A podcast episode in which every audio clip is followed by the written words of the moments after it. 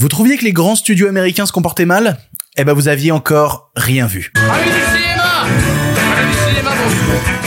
Bonjour à tous et toutes et surtout à ceux et celles qui ne sont pas d'accord, aujourd'hui dans le pire podcast cinéma. Deux nouveaux acteurs en grève, des tas de films repoussés et les studios qui enfoncent le clou en se comportant de manière horrible, gros point sur la grève qui empire à tous les niveaux. On fera un petit point intelligence artificielle aussi parce que c'est au centre de la grève, mais quel est l'objectif principal de cet outil? Dans la partie podcast, on parlera de Napoléon de Ridley Scott dont on a obtenu quelques infos qui vont clairement pas faire plaisir à tout le monde. Et dans la partie YouTube, on reviendra sur les 5 bandes annonces à ne pas rater la semaine dernière, il y a du bon, du moins et du coréen. Il y aura aussi la question du public et un film qui vous prend par la main pour mieux vous terrifier. Et voilà, c'est le pire podcast cinéma avec vous.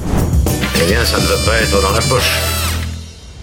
Avant de commencer, merci aux gens qui écoutent cette émission en podcast ou qui la regardent sur YouTube. Comme vous le savez, à chaque fois vous avez des sujets exclusifs et je vous vois vous mobiliser par plateforme, ça me touche beaucoup. Je dis un peu tout le temps la même chose, mais c'est un peu vrai. C'est-à-dire que ça fait deux semaines que l'émission existe et je vois à quel point elle prend, à quel point chaque épisode essaye de dépasser le précédent et vraiment merci pour ça. C'est tous les lundis, mercredis et vendredis à 7h du matin. Vous êtes au rendez-vous. Je vous en remercie.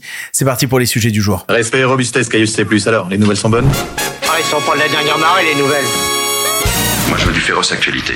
C'est la grève. Voilà, comme toujours, c'est la grève. On en parle à chaque fois que c'est la grève. Et ben, vous savez quoi? C'est toujours la grève. Mais la grève a eu énormément de remous. On a appris de nouvelles choses. De nouvelles personnes rentrent dans l'équation et de nouvelles personnes viennent se battre contre eux.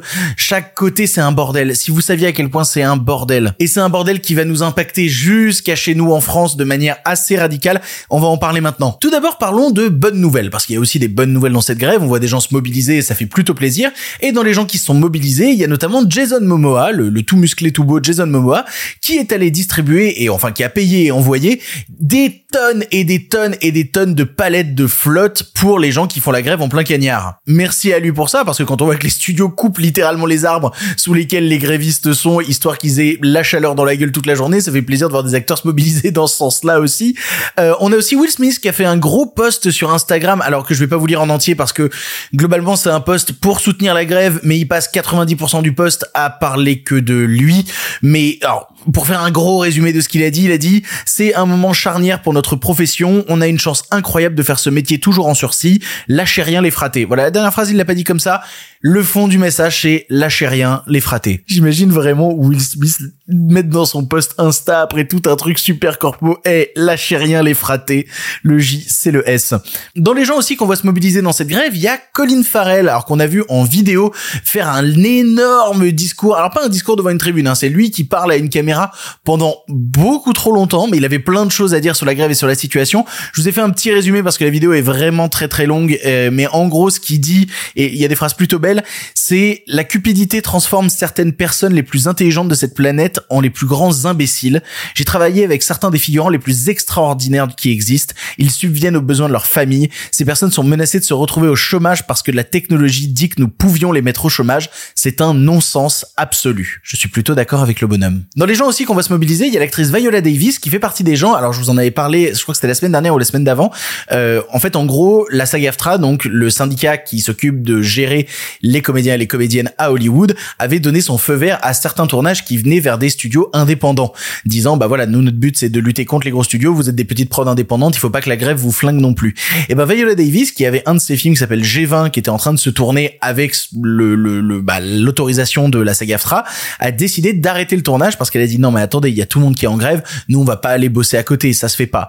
Et je comprends plutôt la décision de Viola Davis parce que le fait que des tournages aient repris est en train de se retourner contre les grévistes, ce qui n'était pas prévu, mais au final si. Et c'est l'actrice Sarah Silverman sur Instagram qui a tiré la sonnette d'alarme en disant là c'est vraiment juste plus possible, parce qu'en gros si les tournages ont repris c'était pour pas flinguer les petites prods indépendantes. Mais les petites prods indépendantes quand ils ont fini leur film, bah après il faut le sortir en salle, faut un distributeur. Et s'ils veulent pas le sortir en salle, sachant que l'état des salles actuellement et les gros studios qui sortent les films en salle, eh ben ne peuvent rien sortir parce qu'il y aura pas de promo, il y aura pas de tout ça à cause du bordel de la grève. Eh ben la solution immédiate, ça va être que les films qui ont été tournés avec l'autorisation de la SAG-AFTRA soient revendus aux plateformes et que donc les plateformes diffusent ces films qui ont été autorisés de tournage pendant la grève. Mais du coup, quel est l'intérêt des plateformes à retourner autour de la table des négociations pour dire bah ok là vous nous avez bien fait chier c'est bon maintenant on arrête et, et on discute avec vous? Quel intérêt ils ont à retourner négocier avec les gens en grève sachant qu'on va quand même leur fournir des films pour leur plateforme? Il y a un problème. Il y a un problème de fonctionnement. Le principe d'une grève, surtout dans une industrie comme celle-ci, c'est que tout s'arrête et que tout le monde soit pénalisé pour que les négociations arrivent au plus vite. Si les plateformes ne se sentent pas le besoin de négocier et qu'on continue de leur fournir des films, bah voilà, en fait, il n'y a pas de grève. Peut-être que réautoriser les tournages qui semblaient être une bonne idée sur le papier, est en train de participer à flinguer toute possible négociation. Et ça, c'est un peu dommage. Parce qu'à côté de ça, les conséquences de la grève, on les voit frontalement, et notamment euh, via le fait que énormément de films sont repoussés, et le dernier studio en date à avoir repoussé énormément de ses films, mais à des niveaux drastiques, ça n'a aucun sens, c'est Sony qui a euh, repoussé quasiment tout son catalogue de films. Alors je réexplique pourquoi est-ce qu'ils repoussent les films, c'est que bah ils ont besoin de comédiens et des gens qui ont bossé sur les films pour pouvoir faire la promo des films, sauf que vu qu'il y a la grève, et eh ben personne fait la promo de quoi que ce soit parce que sinon c'est trahir la grève et du coup bah ils préfèrent repousser les films pour pouvoir avoir de la vraie promotion, des interviews, etc. au moment où les films sortiront. D'ailleurs ça me permet de répondre à une question de gens qui disaient bah attends je comprends pas là il y a des films qui sortent en salle actuellement et on voit des gens faire la promo. Oui mais c'est de la promo qui a été tournée avant la grève. Genre par exemple si on prend le cas du, film Le Manoir hanté de Disney, on voit des petites euh, featurettes qui apparaissent sur YouTube où on voit les acteurs en train de parler ou quoi. Ça a été tourné avant la grève, c'est juste diffusé maintenant donc techniquement les acteurs ont rien fait de mal. C'est juste que les studios se servent encore de leur image malgré le fait qu'ils soient en grève. Alors on va commencer par ceux qui sont un tout petit peu repoussés comme film et ceux qui sont beaucoup repoussés au point que c'en est débile.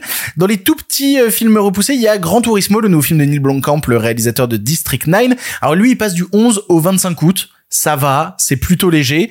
Euh, et puis maintenant, on va passer au truc beaucoup plus drastique. Ghostbusters Afterlife, oui, ils font une suite au reboot de Ghostbusters avec Paul Rudd qui était arrivé il y a un an maintenant, quelque chose comme ça, qui devait sortir fin décembre 2023, le 20 décembre 2023, et qui sortira le 23 mars 2024. Et là, ça pose un problème, parce que le 23 mars 2024, c'était la place d'un autre film de chez Sony, à savoir la suite de Spider-Man Across the Spider-Verse.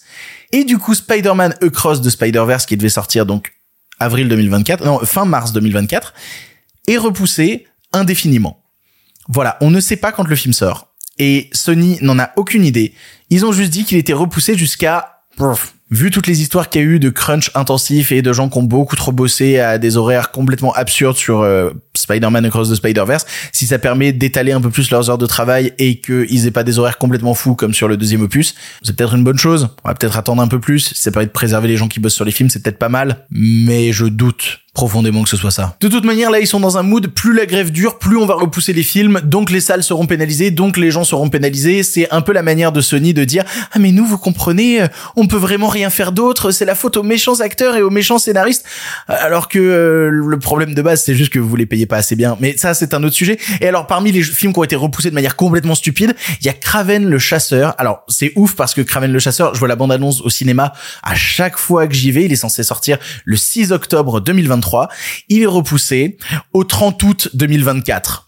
Le film a pris 10 mois dans la gueule. Et ça n'a absolument aucun sens parce que bah, le film s'inscrit dans le truc Marvel de chez Sony, donc les Spider-Man de Sony et tout. Mais donc du coup, il y a deux autres films Marvel Sony qui vont sortir avant celui-là alors qu'ils devaient sortir après celui-là. À savoir Madame Web, donc qui a été daté au 14 février 2024 et Venom 3 parce que oui, ils font un troisième opus. On n'a pas assez de merde dans nos vies en ce moment. Il faut qu'ils nous rajoutent un Venom 3 par-dessus.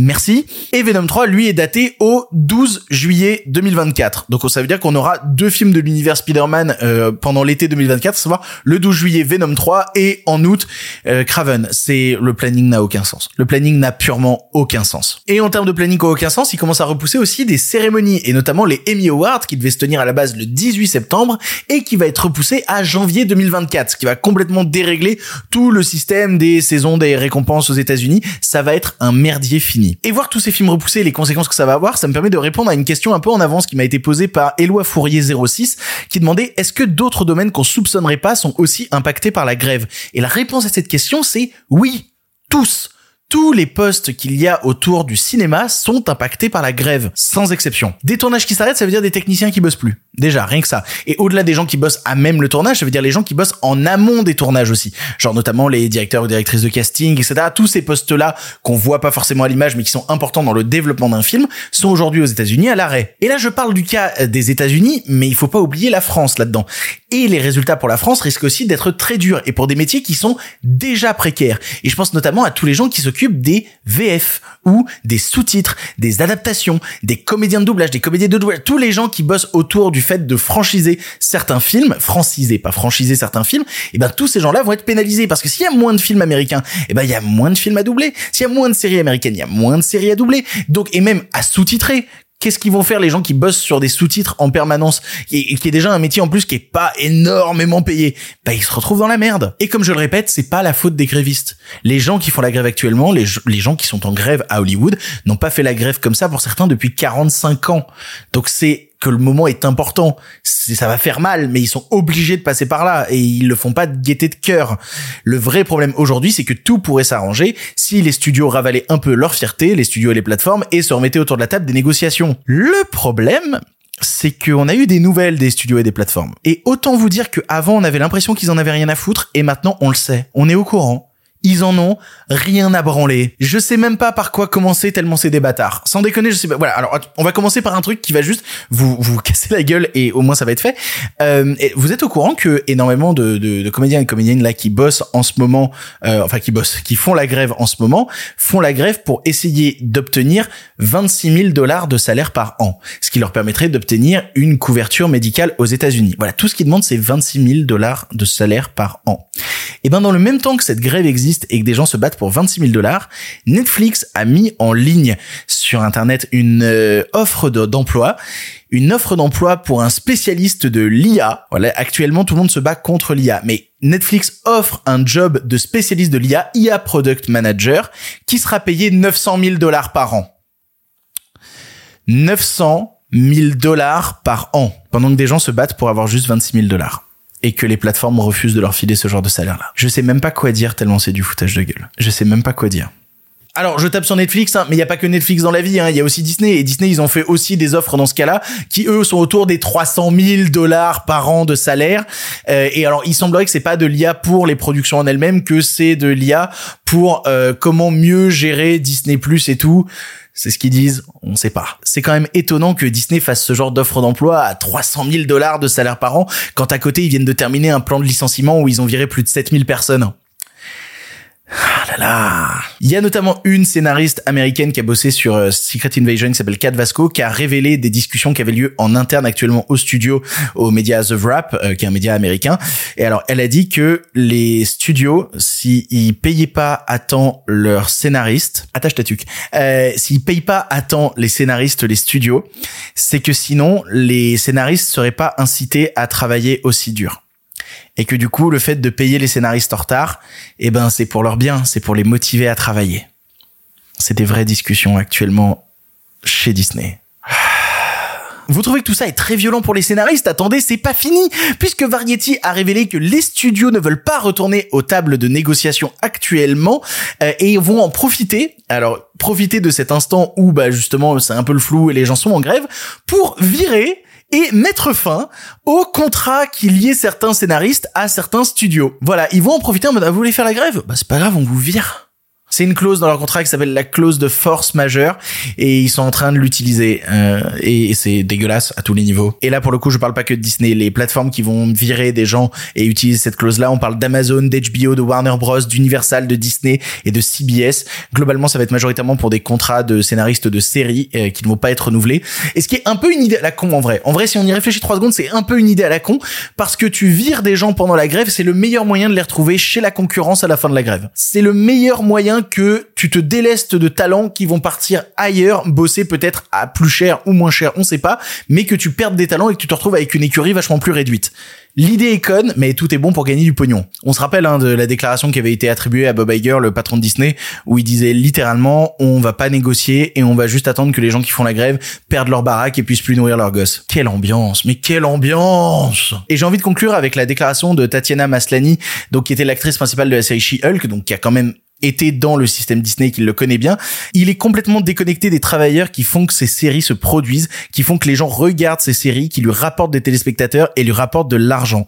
C'est scandaleux la quantité de richesse qui n'est pas partagée avec les gens qui font réellement le boulot. Je suis tellement heureux qu'on parle de partage des richesses pendant cette grève parce que ça me rappelle qu'à une certaine époque à Hollywood, la grande époque de la chasse au rouge, t'aurais tenu ce genre de propos-là, t'étais blacklisté à tout jamais et maintenant c'est les propos qui sont tenus sur les piquets de grève.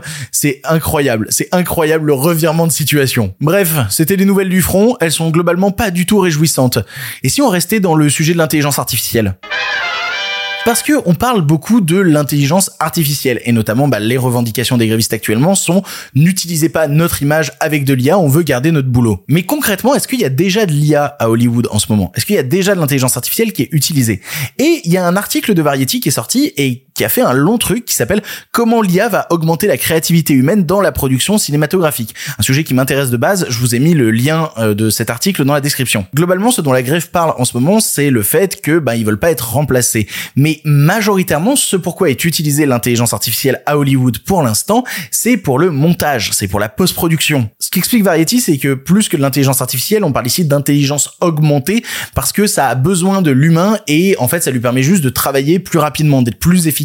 Il y a plusieurs trucs d'intelligence artificielle qui sont cités dans l'article et notamment euh, Runway qui est une suite d'outils d'intelligence artificielle qui permettent plein de trucs comme notamment bah, tout le boulot qu'il y avait avant de personnes qui allaient effacer des choses dans le plan et ben l'intelligence artificielle peut le faire beaucoup plus rapidement aujourd'hui. Et puis parmi d'autres intelligences artificielles dont on a, parlé, il y a euh, notamment l'intelligence artificielle d'Adobe, Firefly, qui elle aussi commence à faire des merveilles sur Photoshop et risque bientôt de le faire aussi pour du montage vidéo. Globalement, ce qu'explique l'article de Variety, c'est que voir l'intelligence artificielle comme le méchant à abattre en permanence, c'est pas une bonne chose. C'est, c'est regarder le truc par le mauvais côté. Et je vais tout de suite arrêter tout ça parce que lire l'article comme je suis en train de vous le lire et lire l'article du mauvais côté aussi. Parce que cet article posté par Variety, un média que j'aime beaucoup lire, ne comporte aucune nuance sur les désagréments que peuvent apporter l'intelligence artificielle. Et pour cause, j'ai fait quelques recherches. L'article est écrit par Sonny Dillon, qui est un ancien comédien figurant de second plan, qui aujourd'hui est devenu investisseur dans une boîte qui s'appelle Kyber Knight Capital et qui est un fonds d'investissement de la Silicon Valley spécialisé dans l'intelligence artificielle. Rappelle donc qu'au milieu de cette grève et au milieu de cette guerre de l'information et de la désinformation, vérifiez les articles que vous lisez et le plus important. Et moi, j'ai commencé à lire cet article en me disant, tiens, c'est bizarre, Variety qui défend autant l'intelligence artificielle, jusqu'à me rendre compte que, bah, c'était complètement du lobbyisme posé sur le site. Parce que oui, le montage va être aidé par l'intelligence artificielle, c'est sûr, mais le problème, c'est que ça donne quelque chose de beaucoup plus lisse, et de la même manière, les monteurs qui avant faisaient un boulot que l'IA va faire aujourd'hui, bah, c'est des monteurs qui risquent de perdre leur job. Et de la même manière, en ce moment, on commande beaucoup le fait que les CGI à Hollywood sont devenus assez dégueulasses à plein de niveaux, mais qu'est-ce que vous pensez que ça va donner quand des gros studios vont se dire, attends, au lieu de payer 50 personnes pour faire les effets spéciaux, on en paye que 10 et on met full intelligence artificielle. Eh, vos effets spéciaux dégueulasses, vous êtes pas prêts. En fait, c'est comme tout tu veux plus rapide et moins cher, et eh ben t'auras moins de qualité. Et ça, le truc, Hollywood s'en fout tant que vous continuez à donner de l'argent. Et je veux bien prendre l'article de Variety en question par le prisme de oui, mais pour l'instant c'est que pour le montage, l'image, les scénarios, c'est pas tout de suite oui pour l'instant. Mais si la grève est en place actuellement, c'est parce que le futur qui se dessine pour toute une partie de l'industrie cinématographique, il pue de la gueule. C'est pour ça que c'est maintenant qu'il est important de faire la grève, c'est maintenant qu'il est important de légiférer sur tous ces sujets-là. Et encore plus aujourd'hui, je le répète, quand vous lisez des articles, et moi j'en lis énormément pour préparer ces émissions, des trucs parfois complètement cons que je vous rapporte pas ici, mais vérifiez vos sources, vérifiez les gens qui écrivent les articles, vérifiez tout ce genre de trucs là, parce que j'étais le premier à m'étonner de, je commence à le lire, je dis mais en fait c'est pas si mal, l'IA, euh, oh, c'est bien, euh, on est on, est bien là, puis en fait c'est crado. En fait, c'est crado. Et je pense que les grands studios et tout ça ne vont pas hésiter à utiliser un peu de désinformation, et notamment ils le font avec les films repoussés en disant c'est pas notre faute. Hein. Croisez vos sources, lisez mieux les choses, et effectivement, comme le dit l'IA par certains prismes, c'est pas dangereux plus que ça. Ça permettra des vidéos rigolotes où ça fait chanter des chansons à Joueur du Grenier et Antoine Daniel. Pour l'instant, légiférons. Posons des cadres. Partons pas en couille. Je crois que c'est bien ça. Je, pense qu'il faut vraiment terminer tous les sujets sur la grève avec juste partons pas en couille. Allez, on avance. Hey, si tu entends ça, c'est que tu es dans la partie podcast de l'émission et j'avais envie de parler avec toi du film Napoléon de Ridley Scott dont on avait déjà abordé une bande-annonce il y a quelques semaines. Et pour cause, c'est important d'en reparler puisque le magazine Empire fait sa couverture de son prochain numéro, celui qui sortira le 3 août, autour du Napoléon de Ridley Scott. Et c'est un film globalement, si t'as suivi un petit peu, euh, qui fait débat sur quel traitement aura Napoléon dans le film. Entre les pro-Napoléon qui voient déjà le film comme euh, lui en pur héros de bataille incroyable, et les historiens qui savent très bien que ben la vie de Napoléon, elle cache aussi son lot de trucs vachement moins sympas. D'ailleurs, je vais me permettre de vous mettre un extrait tout de suite d'une analyse du trailer de Napoléon qui est absolument passionnante. Elle est disponible sur la chaîne YouTube du musée de l'armée. Je vous encourage à aller regarder ça. C'est justement une historienne qui analyse en détail le trailer de Napoléon et à écouter, c'est juste passionnant. Le rendu des uniformes, de l'organisation de l'armée, etc. est vraiment, euh, vraiment soigné. Bon, juste on ne se trouve pas au pied des pyramides. La bataille des pyramides, elle est à plusieurs kilomètres. Les canons ne tireront qu'à 800 mètres euh, grand maximum euh, et jamais de la vie on ira ébranler euh, ne serait-ce qu'un cheveu sur la pyramide de Khéops. Bonjour, bienvenue dans Culture Pop, la série qui fait le lien entre les collections du musée de l'armée et le cinéma. Je suis Émilie Robe, chef du département du 19e siècle et de la symbolique, référente pour l'histoire napoléonienne au musée de l'armée. Et aujourd'hui on décrypte ensemble la bande-annonce, rien que la bande-annonce, du Napoléon de Ridley Scott. Et voilà, donc allez voir cette analyse de trailer, elle est passionnante et donc du coup le point de vue des historiens sur la question de Napoléon est toujours intéressante, mais il y a aussi juste les cinéphiles qui connaissent le cinéma de Ridley Scott et savent très bien que il va pas faire un film pro Napoléon, ça n'arrivera pas. S'il y a un truc qui est sûr et où tout le monde peut se mettre d'accord, c'est que Napoléon, c'était un type plein de contradictions. Et ça, Ridley Scott, il veut le mettre en avant. Et je vais citer tout de suite les propos de Ridley Scott qui risquent de pas faire consensus du tout. Je cite le bonhomme. Il dit, Napoléon a beaucoup de merde à son actif. Et en même temps, il était remarquable de courage, de capacité d'action et de domination. Mais je le compare à Alexandre le Grand, Adolf Hitler ou Staline. J'en étais sûr Ridley ne déçoit jamais, voilà. Normalement, là, les pros Napoléon, ça commence déjà à faire un peu pipi culotte après avoir entendu ça. Mais alors, après, il a expliqué plein d'autres trucs. Hein. Il a expliqué notamment vouloir faire un film qui reviendrait beaucoup euh, sur le personnage de Joséphine et moins sur les batailles, revenir sur l'intime du personnage et moins justement les grosses conquêtes qui euh, ont marché, pas marché, etc. Et je vais continuer à citer, alors cette fois-ci pas Ridley Scott, mais Joaquin Phoenix qui a déclaré, si vous voulez vraiment comprendre Napoléon, vous devriez probablement faire vos propres études et lecture. Parce que si vous voyez le film, tout est raconté à travers les yeux de Ridley Scott. Et c'est un monde tellement complexe. Je veux dire, c'est tellement complexe.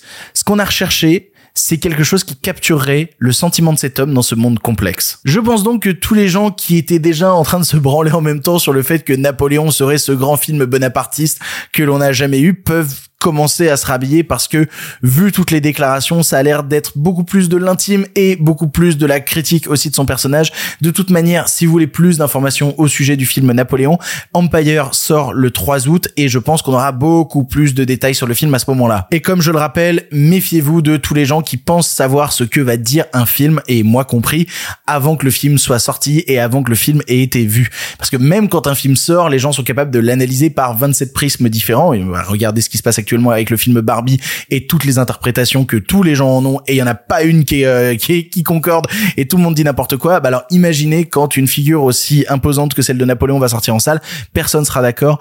Que personne soit d'accord avant, ça n'a pas beaucoup de sens. On va avancer? Allez, on avance. Les nouvelles n'étaient pas très fraîches, en effet.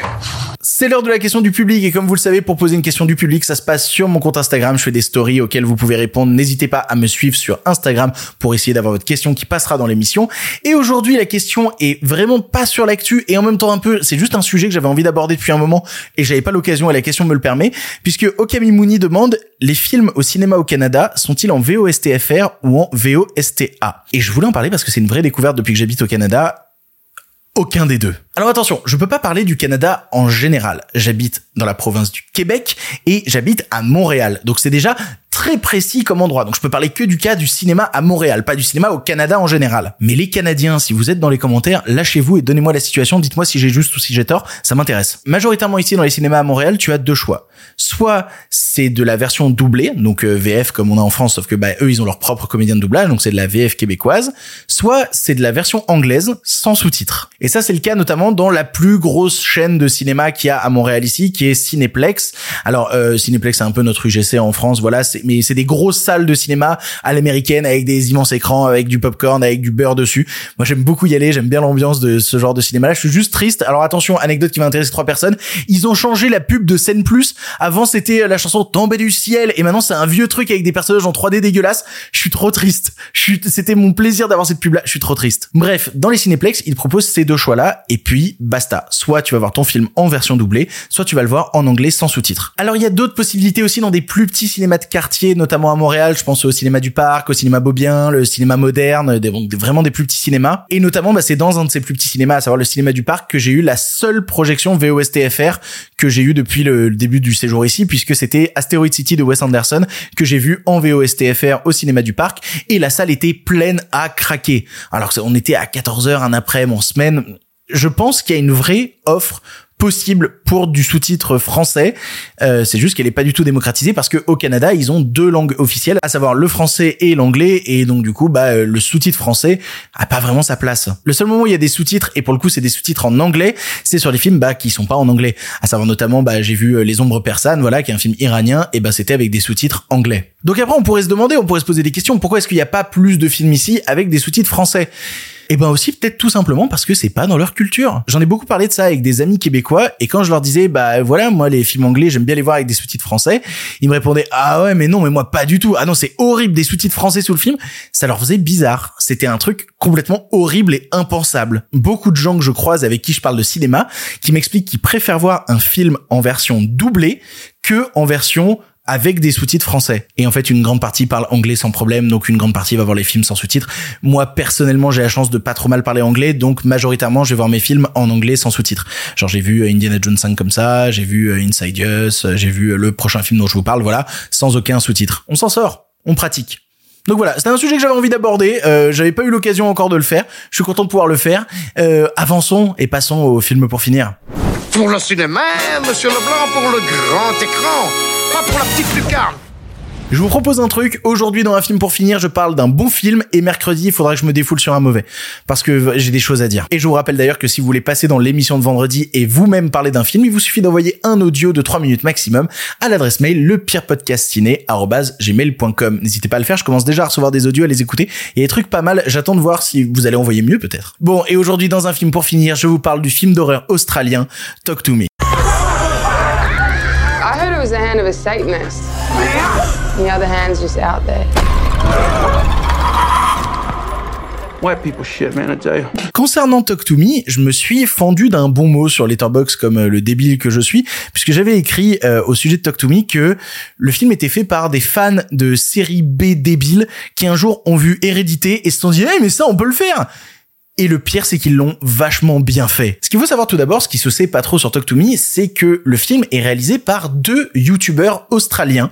Oui, à la base, c'est deux youtubeurs qui ont une chaîne YouTube qui s'appelle Raka Raka, qui a quasiment 7 millions d'abonnés et qui donc est une chaîne YouTube australienne. Ils se sont spécialisés à la base dans la réalisation de sketchs, de parodies. Notamment, ils ont percé il y a 9-10 ans avec une parodie qui s'appelait Harry Potter versus Star Wars, où ça se battait avec des sabres laser et en se lançant des sorts et c'était déjà plein d'inventivité. Et du coup, les gars sont passés de ce genre de sketch sur leur chaîne YouTube à un film d'horreur produit par A24 et le film d'horreur est vachement bien. En fait, l'idée de départ du film est super conne. C'est-à-dire voilà, t'as une main en plâtre, quand tu la attrapes, tu peux euh, parler avec l'au-delà et te faire posséder par quelqu'un de l'au-delà. L'idée est super conne. Ils ont l'intelligence, je trouve, de le traiter de manière super conne dans la première partie du film parce que c'est le cas. C'est des jeunes qui récupèrent ce truc-là et qui en font un délire de soirée et c'est assez marrant. C'est une assez bonne manière de dépeindre la jeunesse et de la dépeindre encore mieux après quand on se met à taper dans le dur et que tout ce qui se passait comme un délire de soirée un peu stupide commence à avoir de réelles conséquences. Et là, pour le coup, ce qui m'a assez fasciné, c'est à quel point le film est jusqu'au boutiste dans sa cruauté. Le film ne laisse rien passer à ses personnages, sans exception. Et j'aime beaucoup cette idée-là parce que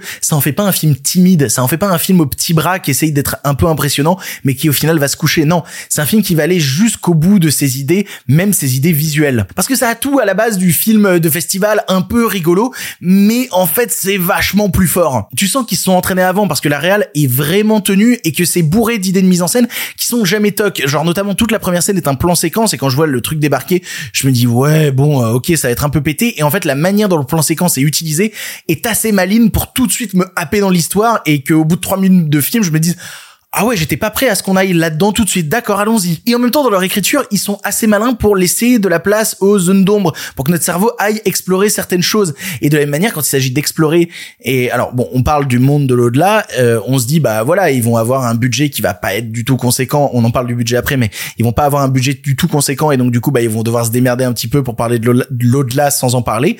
Quand il s'agit de faire les idées plastiques les plus crado que j'ai pas vu dans le cinéma d'horreur depuis très longtemps, les plus visqueuses, les plus suintantes, ils y vont.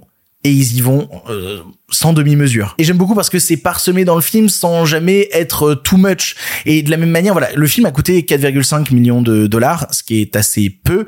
Et ben putain, chaque million de dollars qui est dans le film a été rentabilisé. Et ça se sent. Et je suis content de voir que le film marche au box-office actuellement, puisque rien que dans sa première journée aux États-Unis, il a fait 10 millions de dollars.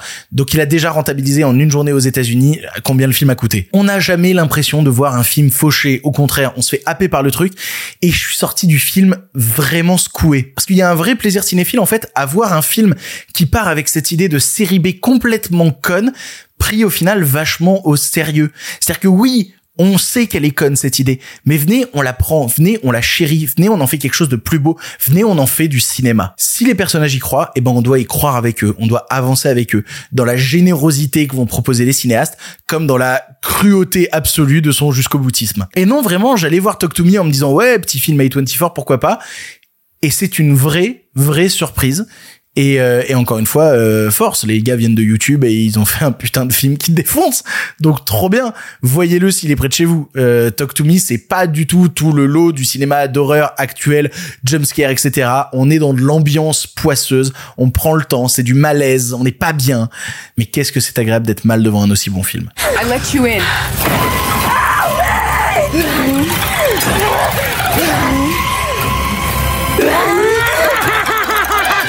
C'est ainsi que se termine l'épisode du jour du pire podcast cinéma. Merci de l'avoir suivi. Voilà, d'habitude, je m'excuse d'avoir parlé de la grève, mais là, j'avais tellement d'infos que il était temps qu'on en reparle vraiment en rentrant vraiment dans les détails. On essaiera mercredi de se faire une émission plus légère. En attendant, si vous aimez l'émission, n'hésitez pas à la partager, que ce soit en story Instagram, que ce soit sur vos réseaux. N'hésitez pas à en parler autour de vous, partagez le podcast. Allez-y! Et puis, si vous le regardez sur YouTube, abonnez-vous à la chaîne YouTube. Si vous l'écoutez en podcast, abonnez-vous au podcast. Bref, faites comme il vous semble. En tout cas, pour l'instant, l'émission est terminée. Si vous en voulez encore, Non mais oui, bien sûr, mais c'est fini cette histoire là Par contre, euh, la prochaine fois, avec plaisir.